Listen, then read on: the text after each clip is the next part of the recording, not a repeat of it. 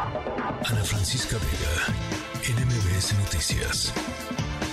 El fiscal general de Morelos, Uriel Carmona, cuenta con fuero constitucional. Esto fue lo que la Suprema Corte de Justicia de la Nación determinó apenas en julio pasado porque resolvió una controversia promovida por el propio Congreso de esa entidad. ¿Cómo eh, eh, digamos, cómo compatir el tema del fuero constitucional con la propia aprehensión y con las acusaciones que pesan hoy en su contra. En la línea telefónica, el vocero de la Fiscalía General de Justicia de la Ciudad de México, Ulises Lara. Me da mucho gusto platicar esta tarde, esta tarde contigo, vocero. Muchas gracias, Ana Francisca, y muy buenas tardes también para ti. ¿Cómo? Pues mira, respondiendo, respondiendo a tu pregunta, eh, la resolución que se hizo de la Suprema tiene que ver para un asunto muy concreto, que son los delitos de carácter del fuero federal, no así para los del carácter de fuero que llamamos común. Nosotros estamos haciendo una investigación, como lo sabe el público, lo sabe, eh, respecto al tema terrible de la muerte de una joven que fue encontrada en la carretera Cuernavaca. Gracias. Esto es un feminicidio. Esto es del fuero común, del fuero local está en las capacidades de intervención de las fiscalías locales. Así que los señalamientos hacia el, el señor Uriel N para nosotros ahora pues están relacionados con un tema del fuero local, no del fuero federal, por lo tanto no tiene inmunidad procesal como lo marca la Constitución para que tengamos que solicitar primero un juicio de procedencia y luego ya poderlo juzgar si no podemos solicitarlo. Y ese fue el motivo por el que conseguimos si no el juez no lo hubiera pedido, la orden para que después pudiéramos solicitar la colaboración. Y estando en, el, en la entidad se hicieron otros procedimientos y actos de molestia, pero como bien comentabas, el señor decidió salir y escuchar las imputaciones, entregarse y ahora mismo pues ya está siendo trasladado al reclusorio norte donde el juez que está recibiéndolo en la causa pues determinará su situación jurídica. Escuchábamos al propio eh, fiscal de, Morelos diciendo eh, esta detención tiene motivaciones políticas, está eh, responsabiliza directamente a Claudia Sheinbaum, a la ex jefa de gobierno, de lo que le pueda suceder. ¿Qué responde la fiscalía? Pues que nosotros vamos a actuar como siempre apegados a derecho y desde luego la protección de todos los derechos humanos, tal como ha sucedido con el, la persona que hemos señalado como se sabe, hasta ahora incluso la persona fue trasladada y llevada primeramente a que le puedan hacer la revisión médica que corresponde conforme a la ley. Ahora, ¿a qué eh, viene el señalamiento de victimizarse y decir que es un tema político? Bueno, pues seguramente a una estrategia, porque lo que nosotros no le estamos señalando de ninguna manera es otra cosa que su actuar como servidor público le sirvió en términos de su de nuestra perspectiva, lo que estamos señalando, de un encubrimiento, de una forma de impedir que se llevara a cabo la justicia a favor de Ariadna Fernanda y su familia. Y nos basamos en dos hechos que son fundamentales. Uno, el que además de haber solicitado y pedido por parte de la familia que hiciera una investigación, que de no haber sido así, eh, tú lo sabes y lo saben todos, se hubiera quedado como un asunto en el cual la joven fue hallada eh, en un paraje y según el dictamen que él mismo recibió, hubiera sido por una razón prácticamente responsabilidad de ella, que es el haber tenido una intoxicación etílica que le llevó a una bronca aspiración. Esto, si lo observamos así tal cual, significa que deslinda la posibilidad de una investigación por feminicidio. Cuando el protocolo y sobre todo los que se han venido firmando y que él mismo en su caso como servidor público aceptó, promovió y difundió, en donde se encuentra una persona, en este caso de sexo femenino, en un palacio público sin las condiciones, con eh, lesiones, con lesiones, se investiga como feminicidio. Y lo que hubo aquí fue omisión a este caso. Y de ahí siguió, y esto es lo que nosotros le estamos, eh, digamos, eh, señalando como imputación, Me parece que una de las preguntas clave en esto, eh, vocero, es qué motivación pudo haber tenido Uriel Carmona para no investigar correctamente esto, para no eh, investigarlo así, porque además yo recuerdo, y es más, aquí en este mismo espacio hablamos con, con él en su momento, después de que había ya un conflicto con, con entre las dos, eh, digamos, entre las dos versiones, entre lo que dice la Fiscalía General de Justicia de la Ciudad de México y lo que decía la Fiscalía de, de Morelos, eh, y, él y él sostenía que su peritaje estaba bien hecho, que se habían hecho las investigaciones como se tenían que hacer. O sea, él, a pesar de que ya había todo, digamos, un, una cosa escalando, eh, se sostenía y decía que estaba científicamente comprobado lo que él había hecho. ¿Cuáles serían las motivaciones del fiscal para hacer esto? Mira, esa parte quizás va a ser el motivo ya de una investigación más profunda. Eh, nosotros creemos que la motivación fue encubrimiento y tal vez pueda estar en medio de este otro tipo de,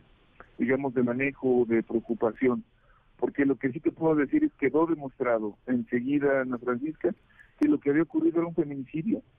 Y lo demostramos no solamente con la ley, sino que hay dos personas, autores materiales hoy eh, en, en prisión y que van a llevarse ante la audiencia intermedia para después, con todos los elementos de prueba, se pueda ya sentenciar. O sea, van ante el juez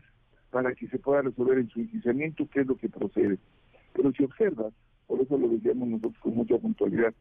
el hecho de que desde el principio hubiera estado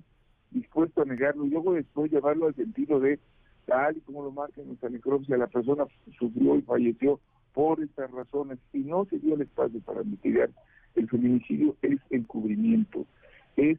generar la impunidad ante el hecho, es decir, matar o enterrar o acabar o terminar la posibilidad de la investigación sobre la base de que había sido un hecho que no había sido un agente externo que interviniera y por lo tanto ya no continuar con la investigación. Y esto es lo grave, y eso es lo que el señor en muchos de los casos no quiso asumir o entender porque todo el tiempo desde el principio, y también tú lo recordarás, aquí hay otro elemento importante, quienes fueron los primeros respondientes,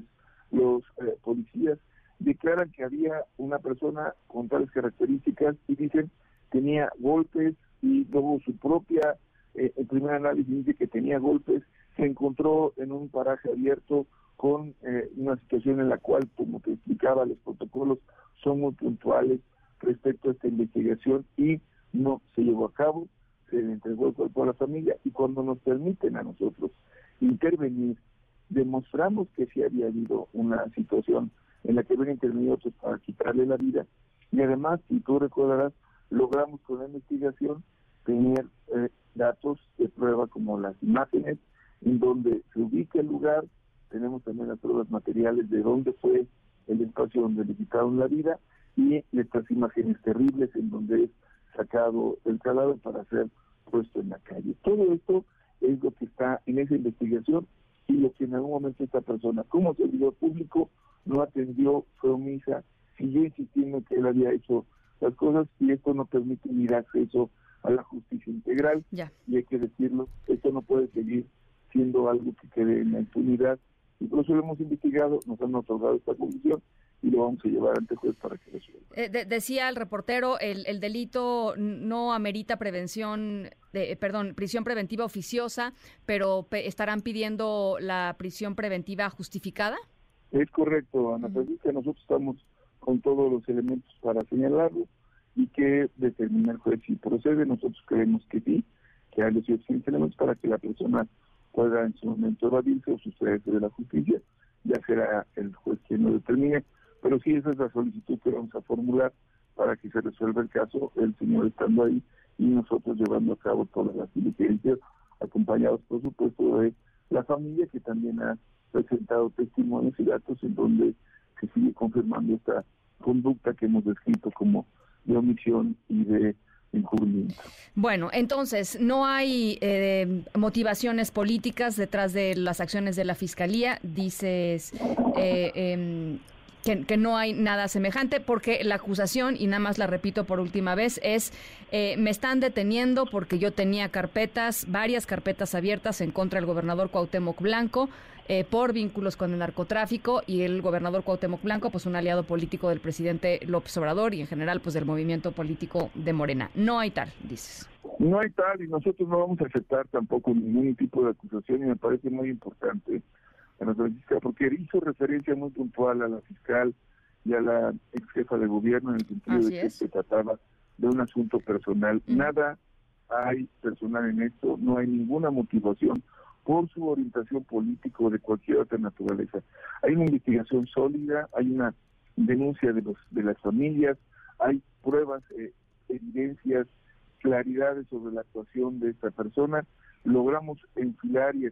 y consolidar nuestros puntos para ser presentados ante juez, nos otorgaron la orden de aprehensión y